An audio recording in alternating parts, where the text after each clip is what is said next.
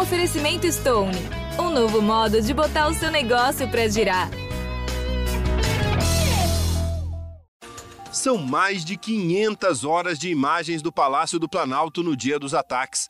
Cenas do exterior, dos salões e dos corredores que mostram a destruição promovida por vândalos e a dificuldade dos agentes que estavam no local para lidar com a situação.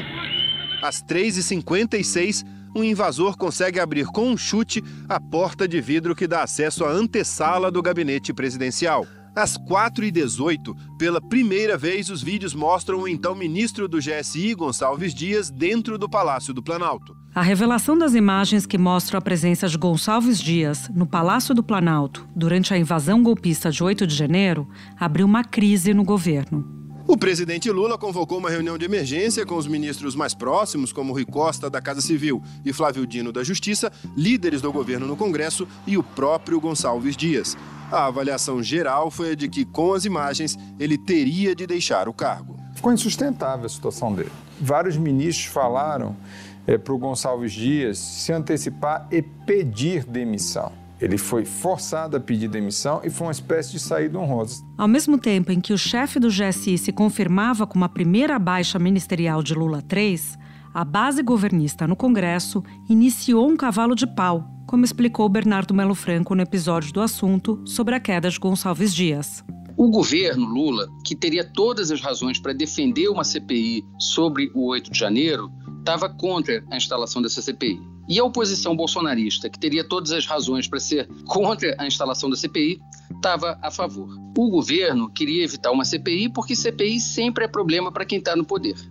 E a oposição quer a CPI justamente para desviar o foco da investigação de verdade. Inicialmente, o Palácio do Planalto era contra a comissão por considerar que os fatos já estavam sendo investigados pela Justiça, mas diante dos fatos de base governista mudou totalmente o discurso. Anunciou que se a comissão for criada, pretende participar e buscar cargos de comando na CPI. E agora a situação e a oposição disputam protagonismo e cargos na mesa da futura comissão parlamentar de inquérito. A CPMI terá 32 integrantes, 16 senadores e 16 deputados. As vagas serão ocupadas de forma proporcional ao tamanho dos blocos partidários. No Senado, os blocos Democracia, com 30 senadores, e Resistência Democrática, com 28, são governistas. Os blocos Vanguarda, com 13 senadores, e Aliança, com 10, formam a oposição. Na Câmara, o governo também tem maioria, mas o chamado Centrão será o fiel da balança porque tem influência nos dois maiores blocos. Com o apoio dos maiores blocos na Câmara e no Senado, o governo poderá eleger o presidente da CPMI, que depois, num acordo, indicaria um relator. Cabe ao presidente convocar e conduzir as sessões. O relator define a linha de investigação e o momento de ouvir os depoimentos.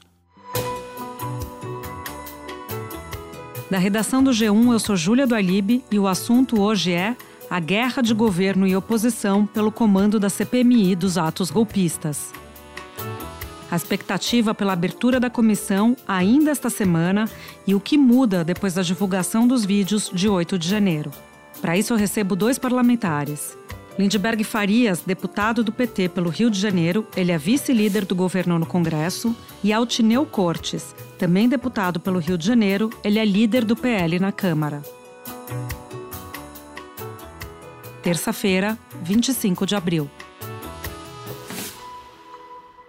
Deputado Altineu Cortes, por que a oposição avalia que uma CPMI é necessária?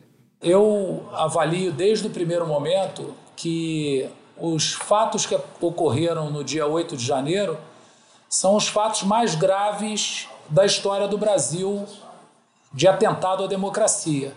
Então, essa CPMI, ela não é uma CPMI como as outras. Nós não estamos investigando um, uma corrupção ou qualquer outro fato que tenha ocorrido no país. É o maior atentado à democracia. E, no nosso entendimento, isso deveria ser prioridade do governo, porque é nesse governo do presidente Lula que ocorreu o 8 de janeiro. Só a CPMI, na nossa opinião, pode aprofundar a verdade dos fatos. Por isso, ela é necessária.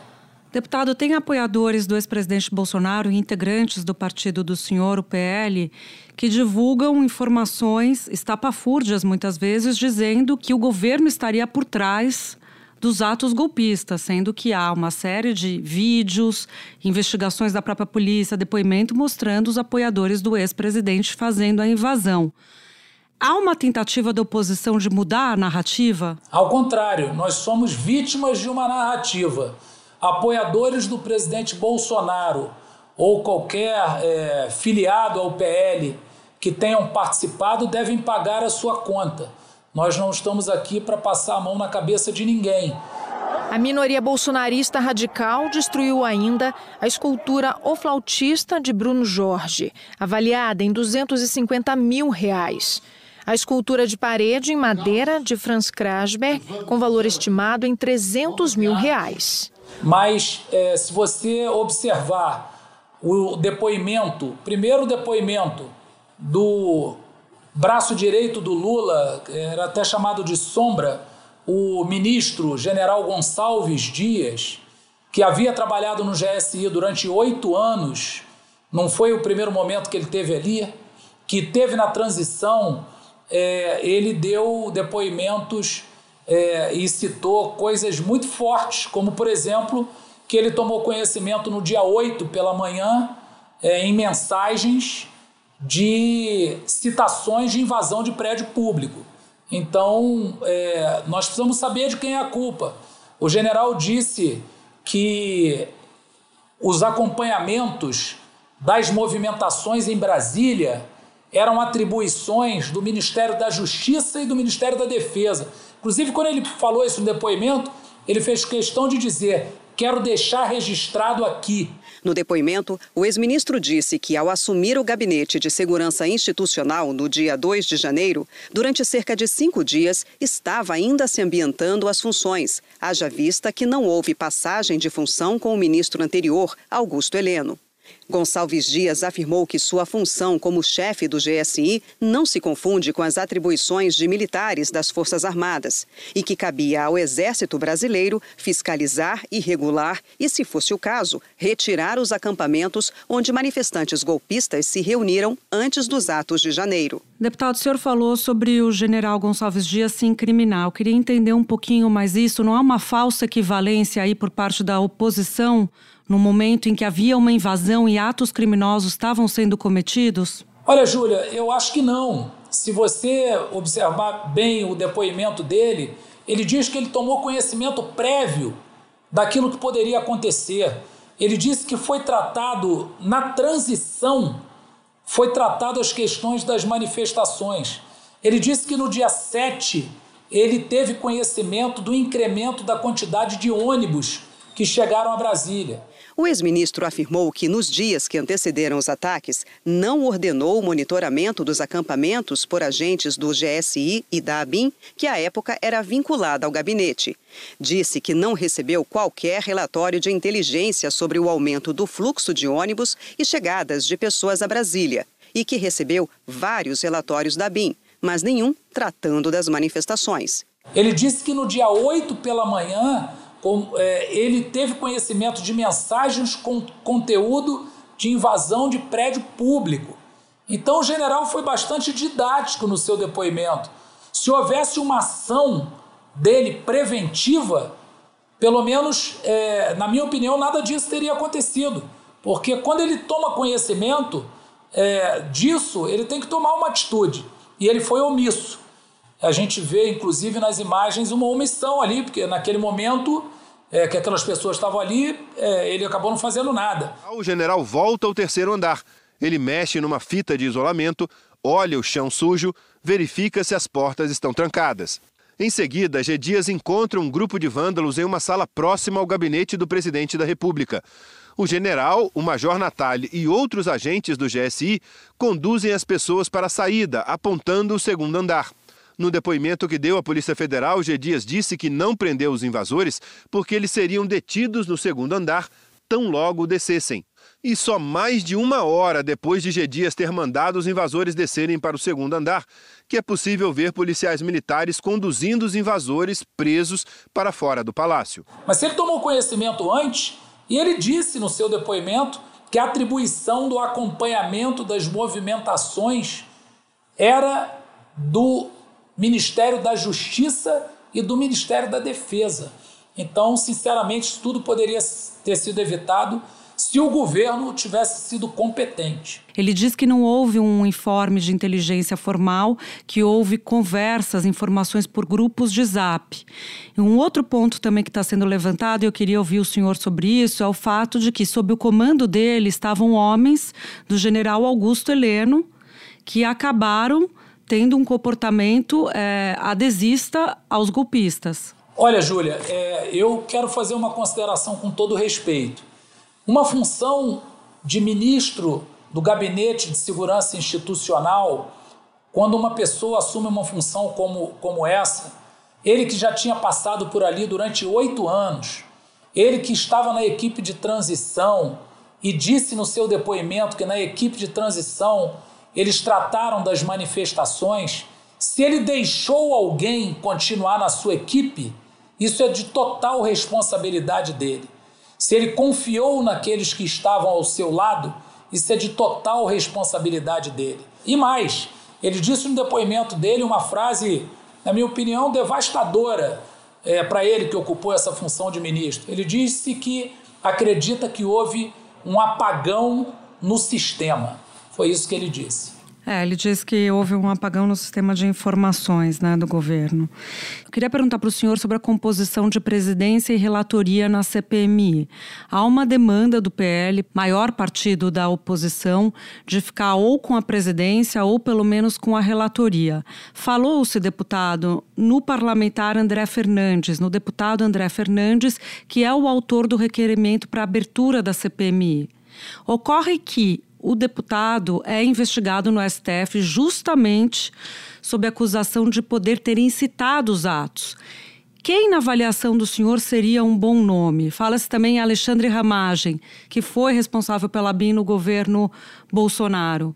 Quem deve ocupar essas funções? Olha, o André Fernandes é um, um parlamentar é, no seu primeiro mandato, deputado federal mais votado do Ceará e, obviamente, está citado, sim, no inquérito é, no Supremo Tribunal Federal. O ministro do Supremo Tribunal Federal, Alexandre de Moraes, determinou a abertura de inquérito contra o deputado federal eleito André Fernandes. A investigação foi um pedido da Procuradoria-Geral da República pelas publicações antes e durante a invasão à sede dos três poderes em Brasília, no dia 8 de janeiro. São suspeitos de terrorismo, associação criminosa, abolição violenta do Estado Democrático de Direito, golpe de Estado, ameaça, perseguição e incitação ao crime. O cearense postou na véspera dizendo que iria participar do ato, depois disse que não compareceu nem incentivou o movimento. Mas, na minha opinião, uma citação no inquérito não deve ser um motivo para tirá-lo dessa função. E ele mesmo não se coloca é, com, com desejo absoluto de presidir a CPI em, em qualquer circunstância. É, ele mesmo falou se tiver um outro deputado, já vinha falando isso lá de trás. O deputado Alexandre Ramage é um delegado da Polícia Federal foi diretor-geral da ABIN. Agora, eu acho que deva haver, por parte dos colegas deputados, respeito com os parlamentares que são citados em inquérito. Porque tem deputado aí que responde a mais de 15 inquéritos no Supremo Tribunal Federal, que é réu em mais de 15 inquéritos, e nem por isso eu o incrimino.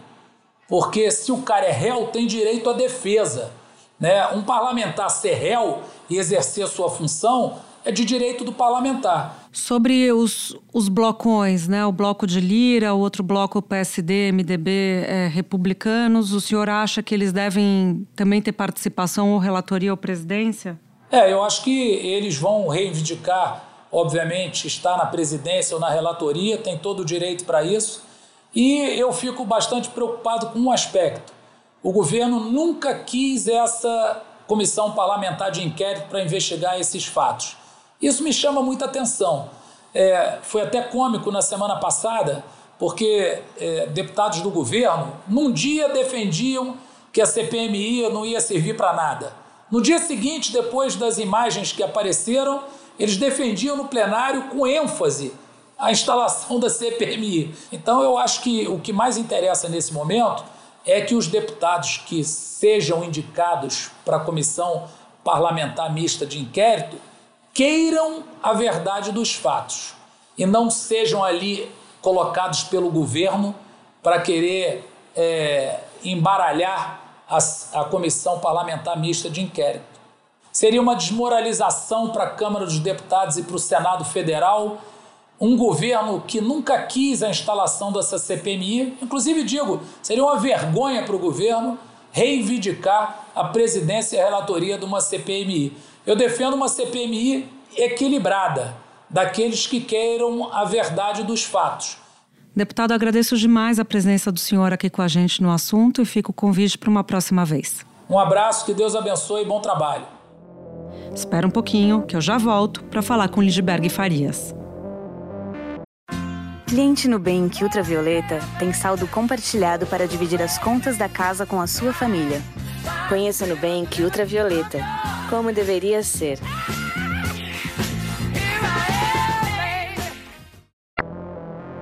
Deputado, o governo era inicialmente contra a CPMI, até que apareceram as imagens com o ex-ministro Gonçalves Dias no dia 8 de janeiro no Palácio do Planalto. Por que houve esse cavalo de pau e o governo agora é favorável à comissão? Olha, primeiro, os argumentos do governo eram muito razoáveis. Primeiro, o governo tem que ter foco, tem que trabalhar, aprovar a reforma tributária, o arcabouço fiscal, aprovar a medida provisória do Bolsa Família, do Minha Casa Minha Vida. E o governo, com razão, tinha medo que a CPI tirasse o foco dessa pauta parlamentar. Tem um outro argumento do governo muito razoável, que na verdade está tendo uma investigação séria, comandada pelo ministro Alexandre Moraes. A gente viu que acabou um julgamento em que 100 golpistas foram, foram transformados em réus a partir de uma decisão do Supremo. O Supremo Tribunal Federal formou maioria para tornar réus 100 denunciados pelos atos golpistas do dia 8 de janeiro. Todos estão presos. No total, a Procuradoria-Geral da República já denunciou 1.390 pessoas. O que aconteceu? Teve uma maioria, eles conseguiram assinaturas. Teve a fita do general G. Dias. Agora, eu estou convencido que essa CPI vai ser um tiro no pé dos bolsonaristas. Você sabe que a gente estava muito dividido. Do lado de cá, tinha muita gente que queria a CPI desde o começo. Eu lembro do senador Jacques Wagner, do senador Renan Calheiros. O fato é que agora o governo vai para a CPI e vai para a ofensiva política, porque uma coisa é incontestável. Foram eles, a base bolsonarista, que organizou e que esteve à frente do ataque às instituições no dia 8 de janeiro. Mas eu acho, sinceramente, que a gente vai atrás dos financiadores, quem financiou aquele movimento de 8 de janeiro, vai atrás da autoria intelectual. Eu acho que o primeiro a ser convocado tem que ser o ex-ministro da Justiça, Anderson Torres. Eu acho que ele é o elo frágil que pode ligar Jair Bolsonaro o ministro Alexandre de Moraes determinou que o ex-ministro da Justiça do governo Bolsonaro, Anderson Torres, seja ouvido no inquérito sobre a atuação da Polícia Rodoviária Federal no segundo turno das eleições. O Bolsonaro vai depor na quarta-feira a Polícia Federal.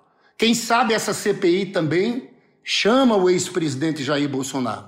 Então nós vamos atrás da autoria intelectual, vamos atrás dos financiadores e para mim vai ter parlamentares caçados, viu? Nós tínhamos três parlamentares ali do PL que estavam naquela manifestação de 8 de janeiro, dizendo: olha, cravando mensagens, tweets, dizendo se o povo tomou o poder. Eu acho que vai ter deputado sendo caçado. A gente entrevistou há pouco o deputado Altineu Cortes e eu perguntei exatamente isso. Eu falei, deputado, como que a oposição vai querer linkar os atos com o governo, uma vez que se sabe que foi a base bolsonarista que promoveu os atos. E aí ele disse o seguinte: a nossa questão é saber se houve omissão por parte do governo. Como é que o senhor analisa essa estratégia da oposição? Na verdade, a CPI, é, o pedido de CPI foi feito para atos de ação e de omissão. Então veja bem, se eles acham que a gente não vai focar ali no dia 8, nos personagens, nos financiadores, eles estão cometendo um erro. É claro, você sabe, o presidente Lula foi o primeiro a dizer, numa entrevista coletiva em 12 de janeiro, que ele tinha certeza que tinham aberto as portas do palácio para os invasores. É claro que a gente sabe que houve colaboração colaboração de setores, de militares, de gente que estava no GSI. Você viu essa gravação em que aparece o general Gonçalves Dias? Depois apareceram os outros personagens do GSI. Às 3h58, o major do Exército José Eduardo Natali de Paula Pereira, do GSI, aparece pela primeira vez nas imagens. Ele está no terceiro andar, próximo ao gabinete do presidente da República. Ele conversa, cumprimenta e dá água para os vândalos. Natali volta, tira algumas pessoas e fecha a porta. Um manifestante pega um extintor de incêndio na frente de Natali e vai embora. Ele vai na mesma direção. Aquele ali era um membro do GSI, da época do general Heleno, vinculado a Bolsonaro, foi segurança de Bolsonaro. Então eu acho que a CPI vai pegar tudo. Vai pegar até os atos preparatórios de 8 de janeiro, a minuta do golpe, o fato de Bolsonaro não ter reconhecido o resultado das eleições. Vai pegar o que aconteceu no dia da diplomação do Lula, que eles depredaram ali Brasília e ninguém foi preso. São grupos de vândalos que estão acampados no QG do Exército há mais de 40 dias. A confusão começou por volta de 8 da noite. Vândalos seguiram pela área central de Brasília. Fizeram barricadas com pedras e galhos de árvores interrompendo o trânsito. Soltaram rojões na frente do prédio da PF. Uma viatura da PM apareceu e passou direto. Na via que dá acesso à esplanada dos ministérios, um ônibus foi incendiado. A tentativa de ataque de aquele caminhão com a bomba para o aeroporto, tudo isso vai vir à tona. Então, eu sinceramente não vejo como eles possam vencer uma narrativa dessa, entendeu? E se alguém se omitiu, se teve alguém do governo, para nós não tem problema nenhum. A gente quer que todos os que contribuíram de alguma forma sejam responsabilizados. O senhor é favorável que a CPMI tenha acesso aos inquéritos que estão sendo tocados no STF? Acha que isso deve ser uma das medidas da comissão? Eu não tenho certeza, isso tem que ser conversado com o Supremo, com o ministro Alexandre Moraes. Nós também não queremos atrapalhar as investigações do Supremo. Olha, se eu vejo uma motivação do lado de lá dessa base bolsonarista, é atrapalhar a investigação. Você veja que o autor do pedido de CPI é o deputado federal André Fernandes, do PL do Ceará. Você sabe que no dia 6 de janeiro, ele convocou os manifestantes a irem a Brasília no dia 8. O deputado federal eleito, André Fernandes, ele postou nas redes sociais na sexta-feira que no fim de semana haveria o primeiro ato contra o governo Lula na Praça dos Três Poderes e que estaria lá. Esse post foi apagado depois da repercussão negativa. Ele estava lá. No dia 8 de janeiro, ele postou uma imagem do armário do ministro Alexandre Moraes quebrado naquela depredação do Supremo. Escreveu em tom de deboche quem ri primeiro vai preso. Então veja, esse, eu acho que o André Fernandes foi indicado pelo PL para estar na CPI. Ele não pode participar, porque ele é investigado. Ele é investigado pelo Supremo Tribunal Federal justamente sobre a participação no dia 8 de janeiro. Nós vamos ter uma base, vamos ter uma maioria nessa CPI. O PL não vai ter nem a relatoria nem a presidência, porque o regimento comum das casas é muito claro. É, que vai ter um processo de eleição do presidente e o presidente indica o relator. A gente acha que vai ter algo em torno de 20 membros favoráveis às nossas teses, num conjunto de 32, são 16 senadores e 16 deputados. Mas isso é acordado, né, deputado? Eu entendo que o governo vai trabalhar para ter a presidência, a presidência que indica o relator. Mas essa eleição do presidente é um acordo que é costurado antes. O senhor acha que o governo vai ter bala para conseguir fazer o presidente, uma vez que há também o Centrão, por exemplo, Arthur Lira, de olho nessa indicação? Olha, o maior bloco é um bloco no Senado do PMDB, com outros partidos, tem seis senadores. O maior bloco da Câmara é o do Arthur, é o do Arthur Lira, que é liderado pelo Felipe Carreiras, que tem cinco deputados. Eu acho que é o seguinte: o PL vai estar fora das mesas. O acordo que vai existir é um acordo para o Senado ficar com a, a presidência ou relatoria. Então vai ter que ter esse acordo entre Câmara e Senado. E, na verdade, vai ser um acordo, na minha opinião, em torno desses dois maiores blocos. A relatoria é mais importante na nossa avaliação do que uma, uma presidência.